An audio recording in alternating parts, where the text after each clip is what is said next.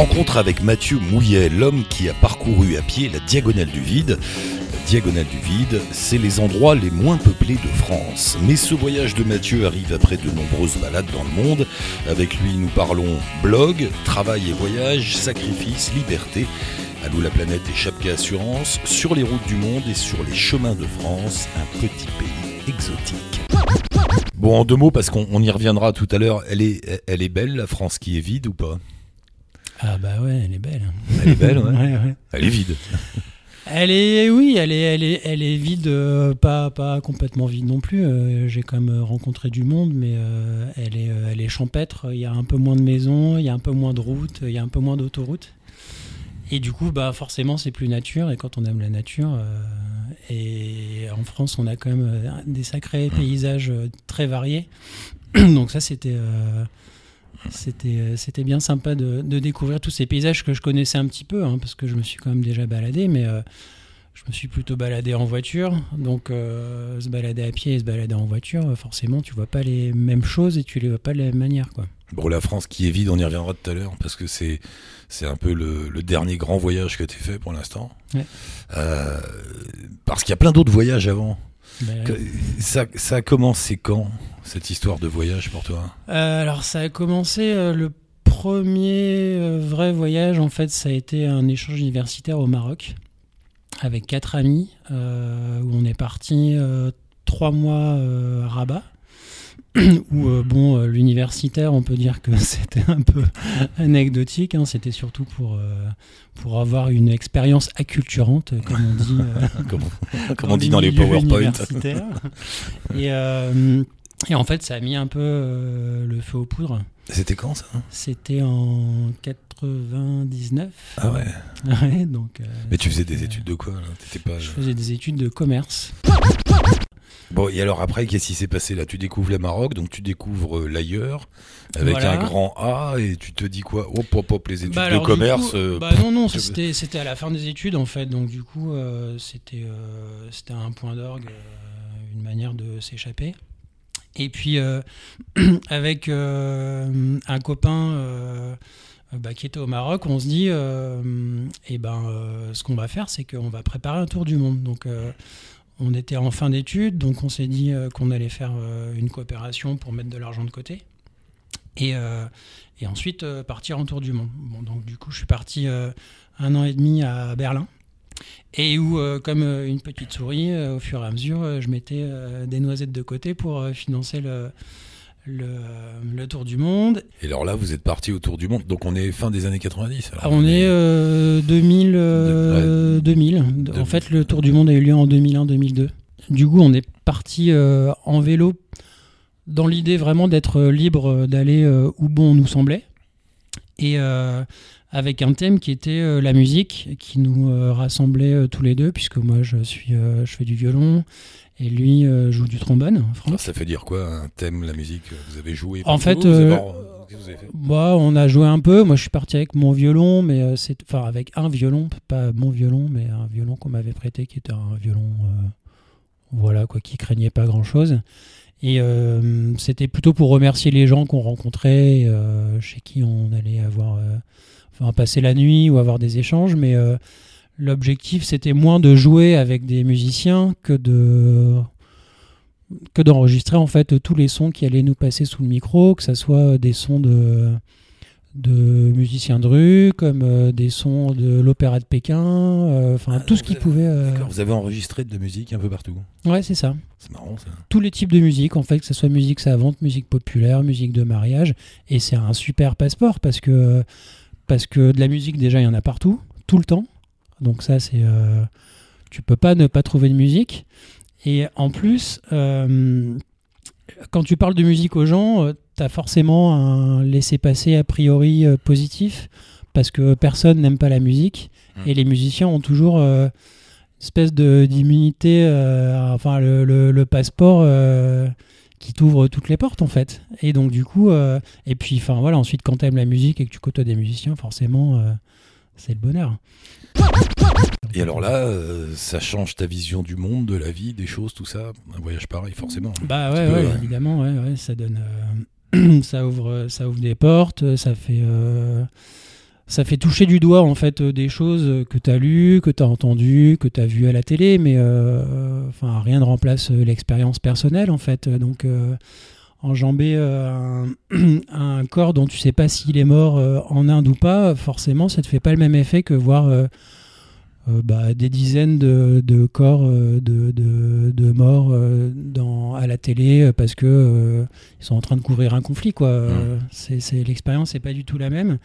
Tu touches du doigt bah, la misère du monde et puis aussi tu touches du doigt toute la beauté euh, qu'on peut trouver euh, partout en fait. Euh. parce que avant ça, donc tu as fait des études de commerce, tu te destinais à quoi? Bosser dans quoi? Dans, la finance Non, non, moi j'ai fait des études de commerce parce que si savais pas quoi je savais pas trop quoi faire, donc du coup on m'a dit bah si tu as un bon niveau, tu peux pas, tu peux ne pas te spécialiser, fais une prépa, donc j'ai fait une prépa et puis à la fin de la prépa tu passes des concours. Et puis bah, les concours, tu les as, et donc du coup, voilà, tu te retrouves dans une école de commerce où on te dit de toute façon, ça ouvre toutes les portes. Alors effectivement, ça ouvre toutes les portes, mais en fait, euh, bah, ça ouvre pas forcément celle à la maturité à laquelle tu as au moment de les pousser. Tu te... C'est quoi, comment est ma phrase là? Euh, pas, pas forcément les, les phrases... Les, euh, Enfin t'ouvres les portes de l'entreprise en fait, avec des, des, des, boulots de management. Moi, j'ouvres beaucoup de portes, euh, mais dans un seul secteur. Quoi. ouais, ouais. En fait, ça, non, ça ouvre plein de secteurs différents. Tu vois, j'aurais pu bosser dans la musique, j'aurais pu bosser dans le voyage, j'aurais pu bosser dans euh, le pétrole. Enfin, tu vois, chez Total, j'ai bossé chez Total, donc euh, au début. Sauf qu'en fait, tu es dans des carrières. Bah, de gestionnaire ou de, de, de, de décideur et, euh, et, puis surtout, tu es, dans des, es dans des grosses structures et moi, je, je me sentais pas du tout euh, parce que, à l'aise là-dedans. Parce qu'après, tu, tu, fais ton, ta grande balade autour du monde à vélo, tu découvres le monde, tu en as plein les mirettes et tout ça. Tu reviens et là, tu travailles? Bah, Je suis revenu euh, dans ce que je savais faire. donc, je me suis remis à bosser plutôt euh, du côté du web en fait, parce que moi je suis plutôt du côté des, enfin j'étais plutôt du côté des systèmes d'information. Euh. et puis euh, en me disant bon bah on, va refaire de la thune et puis on verra ce qui se passe, comment comment je réouvrirai mes ailes par la suite.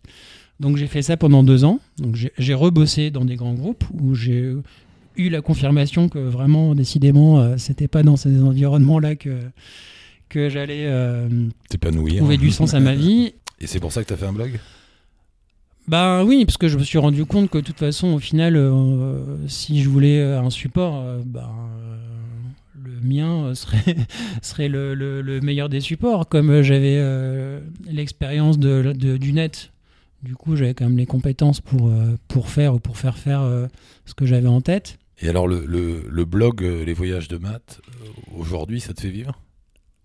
Euh, bah non non non, euh, pas euh, pas tellement enfin pas tellement surtout pas du tout en fait.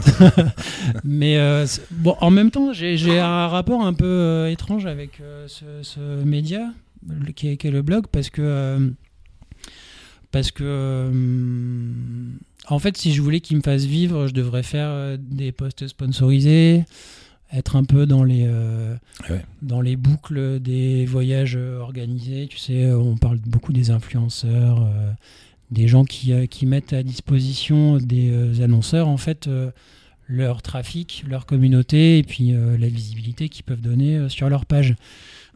Et en fait, moi, ça, ça m'emmerde un peu, je dois dire.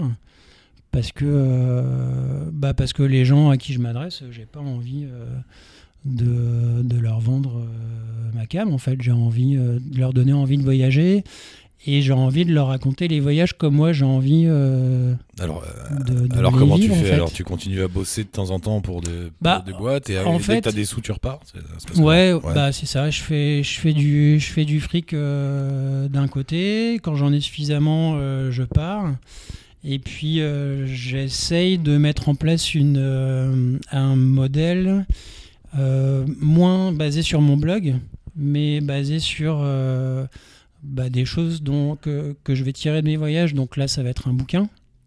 Euh, et puis, en fait, le, le, voyage en France, là, sur la diagonale du vide, je voulais en faire un web documentaire. C'était le projet initial. Mais alors, euh, je reviens sur le côté, donc tu travailles, tu gagnes des sous en, en freelance dans le, dans le conseil. Ouais, c'est ça. Et je te euh, demande ça parce que c'est deux univers tellement contradictoires. euh, le voyage, la route, la liberté, tout ça, et Ouais. aller dans la vie en entreprise.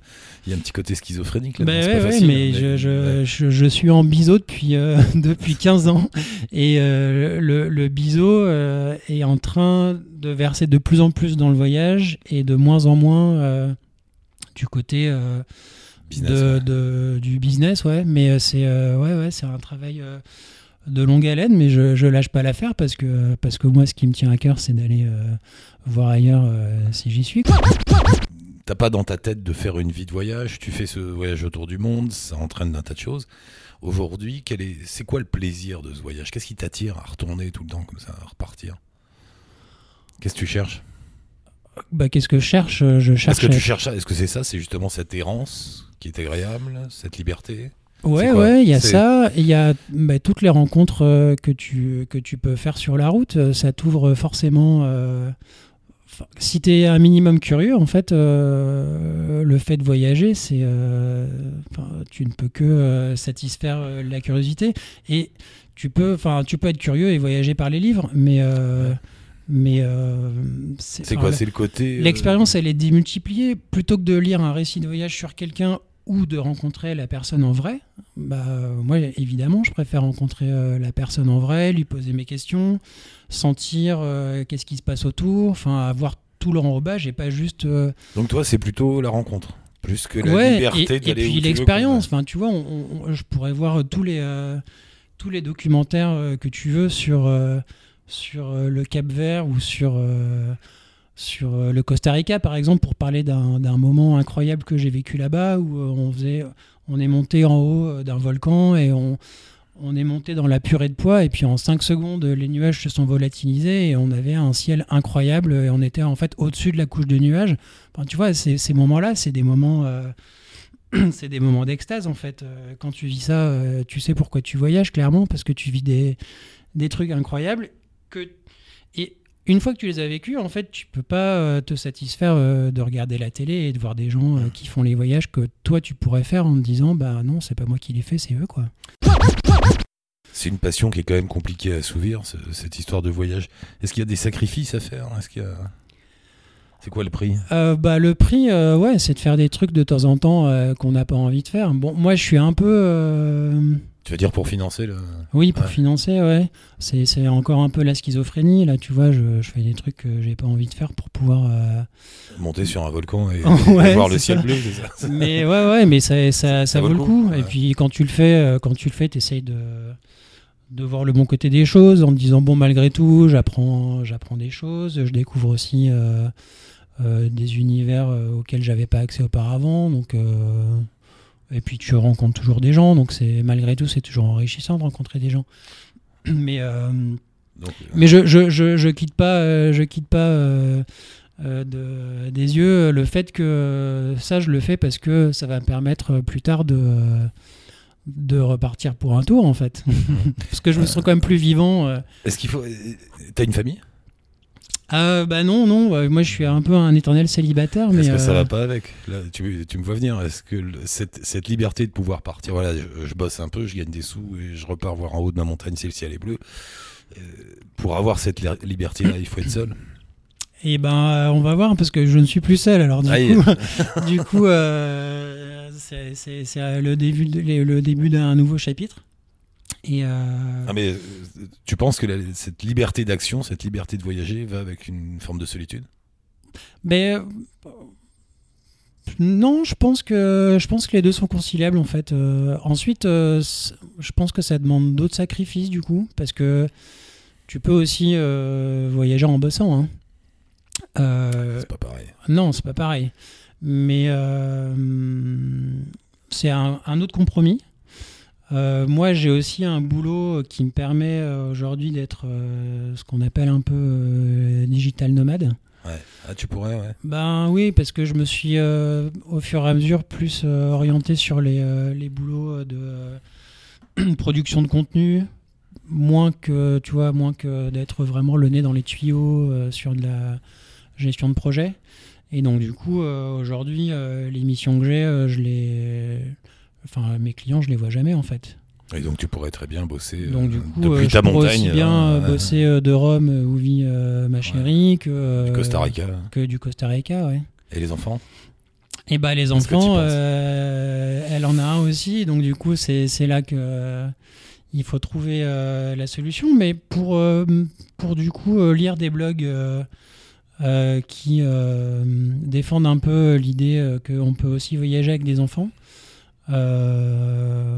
Bah le, visiblement ça a l'air d'être faisable bon on en est on en est encore vraiment par là et on verra Ouais, et puis ma chérie habite euh, à Rome, donc du coup, c'est aussi une manière d'aller vivre à l'étranger. T'as trouvé le bon truc.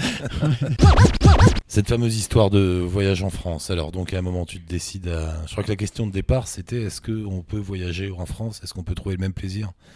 Euh, de voyage en étant chez soi qu'à l'autre bout du monde Peut-on faire un voyage exotique en étant en France? C'est ça l'idée de départ? C'était ça l'envie avec. Euh, Bon, avec quand même euh, l'idée, l'idée que oui, hein. je me disais bien que je me disais bien qu'il y avait moyen, mais j'avais envie de l'expérimenter en fait parce qu'en travaillant avec tous ces blogs pendant deux ans, je voyais que beaucoup de monde revendiquait un peu le, le voyage qui commence en bas de chez soi et puis qu'au final tout le monde partait euh, aux quatre coins du monde. Et personne le fait, ouais. Tout le monde dit on peut voyager au coin de sa rue, mais personne ne le fait. Donc du coup, je me suis dit bah, bah allons-y, euh, tentons l'expérience pour voir si effectivement euh, ça le fait. vérifions le truc. Tu fais l'expérience, mais tu choisis quand même quelque chose d'assez étonnant. Alors il faut expliquer en deux mots, c'est quoi cette fameuse diagonale du vide C'est une invention des géographes? Ouais, ça n'existe pas, il hein. n'y a, pas, y a pas un petit bah, panneau ici commence la. Statistiquement, on peut dire que ça existe, même si visiblement le, les statistiques évoluent dans le temps aussi, parce que je crois que c'est un concept qui, qui date des années 50. Donc ça, part, ça part d'en haut. Ça part des Ardennes, ça descend jusqu'au Pays Basque en, en, faisant une espèce de renflement au niveau du massif central. Et c'est des espaces, enfin c'est des départements où en gros la densité de population est euh, autour ou en deçà de 50 habitants au kilomètre carré, quand la moyenne en France est plutôt autour de 110. Et tu décides de traverser tout ça à pied? Voilà. En fait, en fait, je me disais, pour faire un voyage exotique en France, il faut que, il faut que j'aille dans des endroits où les gens euh, ne, vont pas. et ne connaissent pas, n'ont pas d'idée. Tu vois, si j'allais faire euh, les châteaux de la Loire, le Mont Saint-Michel et la côte méditerranéenne, ça aurait eu aucun intérêt parce que c'est là où les gens vont. Donc tu vas là où il y a personne, la diagonale du vide, euh, à pied, combien de temps? Ah ben, J'étais parti pour un an et puis finalement ça a duré un an et demi. On peut pas passer tout en détail, euh, mais grosso modo, est-ce que tu t'es senti ailleurs? Euh, Oui, est-ce oui. que tu t'es senti loin? Oui, je me suis senti, en tout cas, je me suis senti dépaysé, oui. Ça c'est sûr, parce que bah parce qu'il y a plein d'endroits Enfin, tu vois, le, Pays Basque que je connaissais pas, c'est euh, incroyablement beau. Le Césalier, je connaissais pas pareil. Je connaissais même pas le nom, le Césalier. Ben, moi, j'ai découvert ça par hasard. J'avais même pas prévu d'y passer. Et en fait, euh, c'est euh, entre le Cantal et le Puy-de-Dôme. Un entre-deux, c'est de la moyenne montagne, donc c'est autour de 1000 mètres. Et c'est des paysages qui pourraient ressembler aux steppes de Mongolie, en fait. Tout est rond, parce que c'est de la très vieille montagne. Euh, euh, il n'y a que des vaches en fait parce que parce qu'il fait trop froid pour que les gens euh, habitent là toute l'année. Il y, en a toujours quelques-uns, mais il y en a très peu. Hein. Je crois qu'il y a 4 habitants au kilomètre carré ou un truc comme ça. C'est quasiment le désert. Le Césalier. Le Césalier, et c'est mais magnifique quoi. Parce que parce que tu as ces, ces, reliefs, des ciels un peu chargés. Euh, et puis le, le, bah, le, paysage est vraiment euh, rendu à la nature, hein, même si euh, au final c'est quand même façonné par l'homme et puis surtout par la vache, hein, parce que du coup ça broute, ça broute dans tous les coins, mais c'est vraiment, c'est vraiment magnifique. Dans cette, oui pardon, dans cette diagonale du vide, finalement il y a plein de monde. Bah ouais, il y a plein de monde et puis plein de gens qui font plein de trucs, quoi. Parce que moi, c'était un peu avec euh, le, l'envie de faire un voyage en France, euh, enfin exotique en France, entre guillemets. Euh, l'envie, c'était aussi de montrer que ces endroits, il s'y passe pas rien, loin de là, et que les gens qui y vivent sont pas punis en fait. Euh, ils sont, ils sont heureux de vivre dans ces endroits et euh, et que en fait euh, il s'y passe plein de choses parce que ils ont plein de problèmes. Donc euh, quand t'as quand t'as un problème euh, de désertification ou d'accès à la culture ou d'accès aux soins ou de déplacement, bah soit tu t'en vas parce que parce que t'as pas le choix, soit tu prends le problème à bras le corps et tu trouves des solutions. Et C'est là où tu as une belle phrase. Attends, faut que je la retrouve.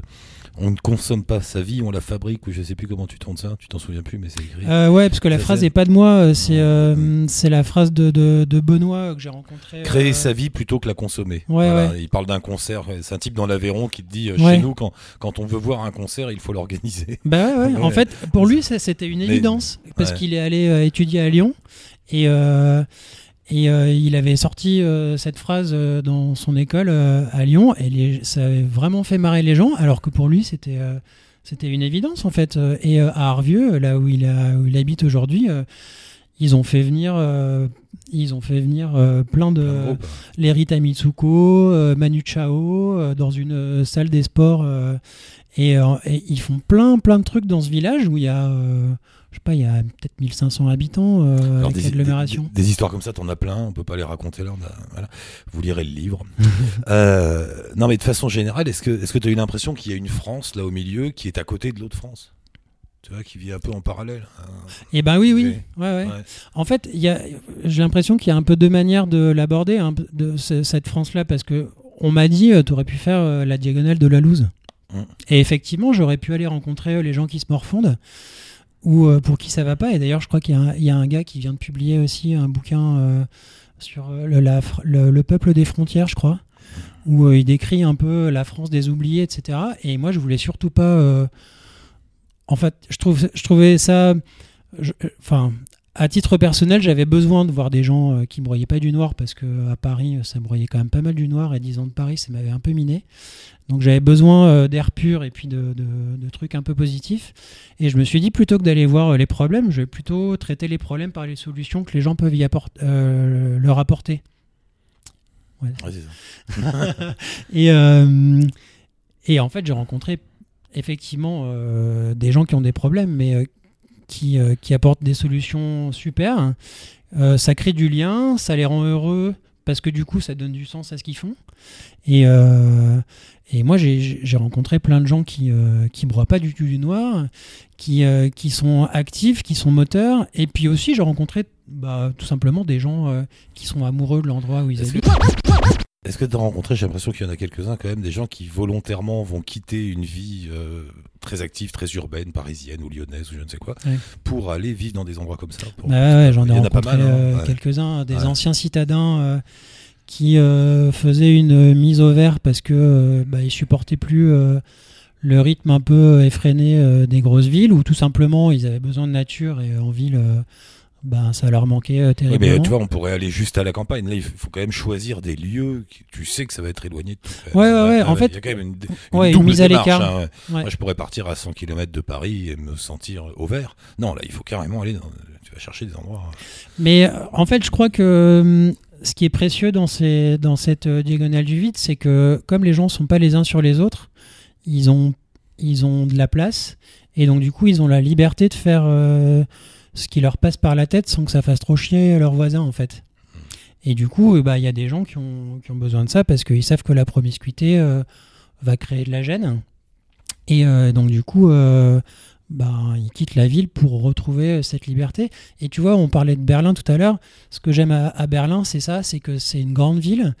Et c'est une ville où il y a encore plein d'espaces vides.